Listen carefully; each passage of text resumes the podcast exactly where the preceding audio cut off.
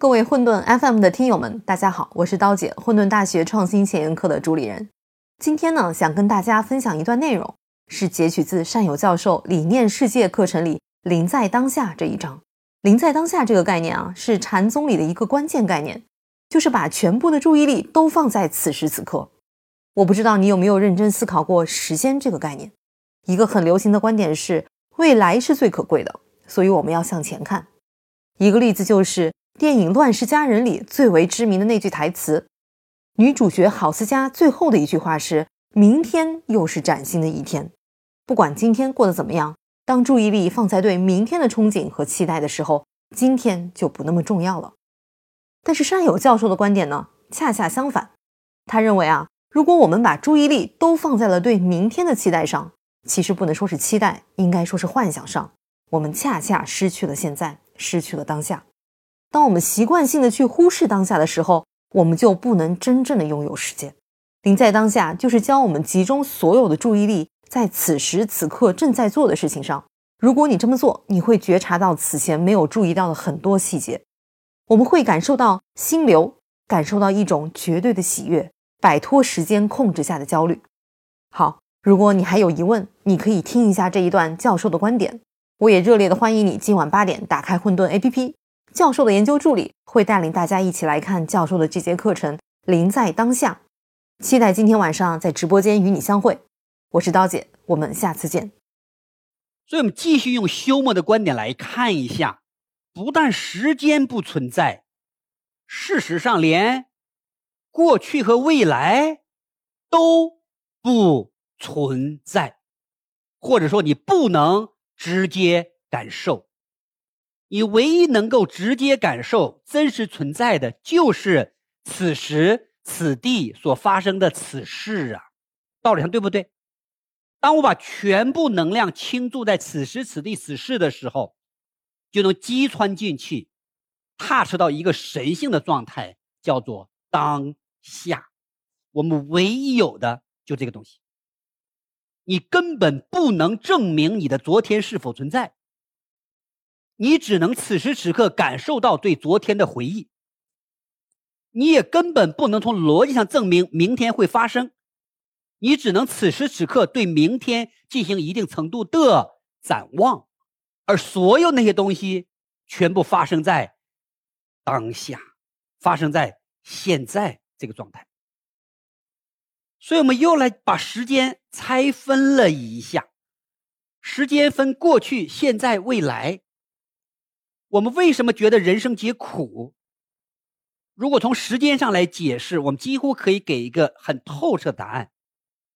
我们唯一可以把握的是当下，可是事实上，在我们人生当中，我们经常把过去和未来看得很重要，而把当下很容易给忽视过去，这是人生皆苦的一个非常重要的原因。如果大家听这个没什么感受，请允许我举两方面的例子。第一个例子，我请问各位，当我问你说你是谁？或者自己想我是谁的时候，我们用什么来组成我是谁呀？对我是谁这个问题的回答，你仔细想一下，其实都是你对过去的回忆呀。成龙演过一个片儿，片名就叫《我是谁》，大家看过吧？他失忆了，然后拼命要找回他的记忆出来。其实你为什么一定要找回你的记忆呢？他说：“我要找回我是谁。”换句话说，对我是谁的这个定义，完全取决于我过去的回忆。所以，假如我失忆了，就好像我不存在了一样，这其实是很荒谬的。你唯一存在的有此时此刻，但我们要却从历史当中寻找对此时此刻的定义。什么东西定义了我们？就是我们头脑中的的一些想法。有一些是你以前的想法，有一些是你的潜意识，甚至有一些是我们族群所在的潜意识，甚至整个作为人类的潜意识，所有这些意识构成了我是谁的答案。而所有这些意识、潜意识、集体潜意识都是什么？过去。我对人类的状态说一句极其难听的话：每一个个体的生存状态，都叫借尸还魂。你根本不在乎现在是什么，你所在乎我是谁，全是过去的思想。与其说现在有一个生命，活生生的活在这儿，莫不说有一堆一层一层的思想活在这个身体里边，借尸还魂。最后，每一个人都是行尸走肉而已，因为你根本无法活在当下，你被过去给控制住了，你活在回忆里，活在过去，完全控制了你的今天。举一个例子，你小时候，我们的父母就教给我们一套行为体系，那些东西即使我们忘了，但是作为潜意识的方式，在我们头脑中存在。那在想，你父母的问题可能是在他们小的时候，他们的祖代存给他的。换句话说，有可能现在活在我这个身体上的这堆思想意识，是三十年前的，甚至是六十年前的已经死去的思想。你仔细想想，是不是这个道理？非常可悲。我唯一是活在现在，真正的那个我。就是此在，海德格尔把它称为此在，那才是真正的鲜活的我，而我们却用过去来定义我是谁。各位不认为这件事情是人类悲剧吗？我们在说未来，其实我们将是谁？我们怎么回答呢？我们会认为未来，我们特别在乎未来。其实绝大多数人把未来当做一。未来有我们的希望，未来有我们的目标。你工作的时候是要有目标的，管理学里边一定要有叫以终为始，要有一个目标。所以你看，当你有目标的时候，目标是一。现在是啥呢？现在只是通向未来的一个垫脚石，一个工具而已，对吧？我们其实就是认为现在是为了未来的，现在本身不具备主体性，它就是一个过程，一个工具而已。未来那个方向才是一，哇塞，这件事情它更苦了，这个现在事情就更苦了。当我们认为未来很重要的时候，我们被两个句式所困。第一个句式叫 “something in the future”，我们说 “something in the future” 如果实现了，我们就快乐了。比如常常举这个例子：疫情期间，如果你有这个。神兽在家里，又不能去学校读书，在家里你要给他辅导课程，哇！我相信很多这个父母很难受哈。你逼他去读书啊，逼他去上线，哇，搞得你精疲力尽，他也精疲力尽。我相信孩子每一个孩子这个时候都有一个愿望，哎呀，什么时候我上大学就好了？听说大学生不用学习哈，我现在学习太痛苦了，等我上了大学我就幸福了，爸爸妈妈也不用逼我读书了。其实真想一下，等你上了大学，你真的就快乐了吗？没有吧？哇，班里的漂亮女同学，哇，都名花有主了。哎，什么时候我有钱了，我就幸福了。什么时候有钱呢？我工作以后才能有钱。所以很多人说放弃学业，我去创业去工作去了。哎，等我工作赚钱了，我能自己掌握自己人生了，我就幸福了。又有一个 something in the future。再想一想，你真的工作了。你会发现我老板很蠢，我天纵英才，每次跟老板谈的时候，他都不理解我的话。我这么有才华的一个人，葬送在一个很愚蠢的老板手里边去。哎呀，什么时候我自己创业就幸福了，不给那些傻老板来打工。其实你不知道，等你自己创业，进到更大一个坑，对吧？你没有钱，你需要融资，投资给我钱，我就幸福了。你真的拿了人家的钱呢？我的天呐，这世界出来混。一定要还的，他是需要你上市的，你回来回报他的。然后你想说：“哎呀，等什么时候我上市了，我就快乐了，我就幸福了。”中国现在出现了上百个、上千个、上万个上市公司，哈，有哪几个上市公司老板是幸福的呢？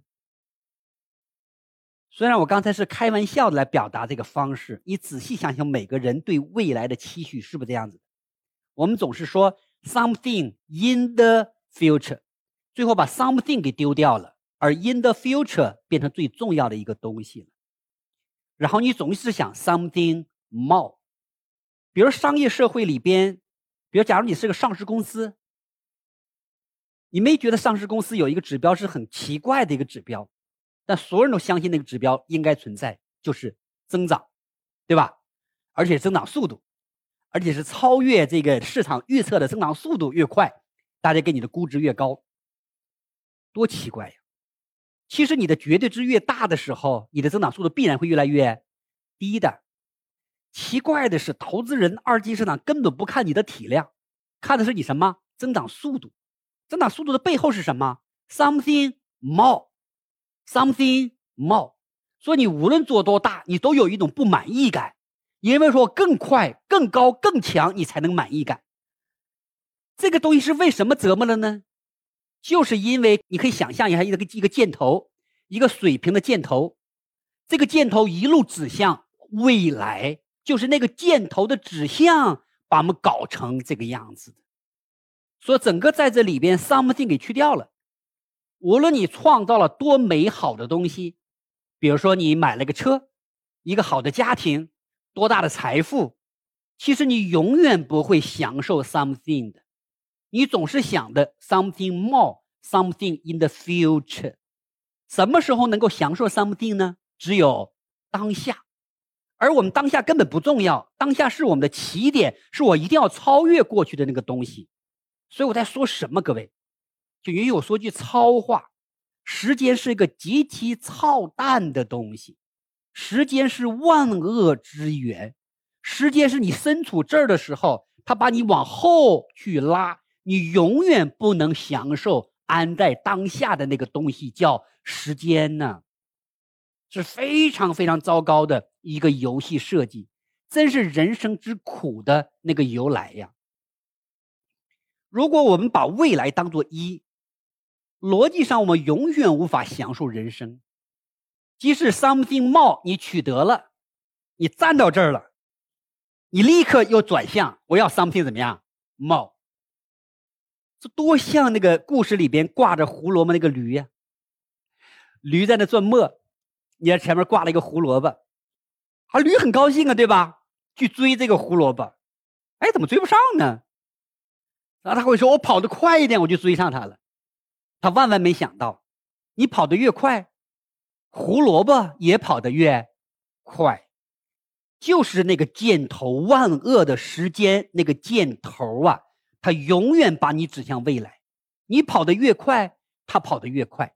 当你跑得越快的时候，你唯一能把握的那个现在，就被你更快的甩到后边去了。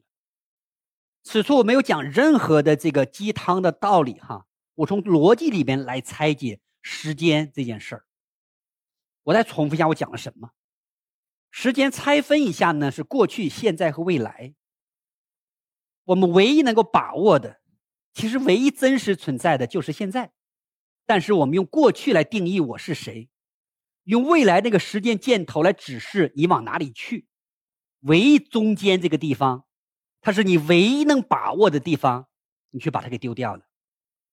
所谓世间皆苦，就是因为这个时间线折磨的我们。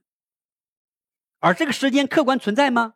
客观不存在，存在于哪里呢？存在于脑子里。换句话说，谁折磨你啊？你自个儿折磨你自个儿。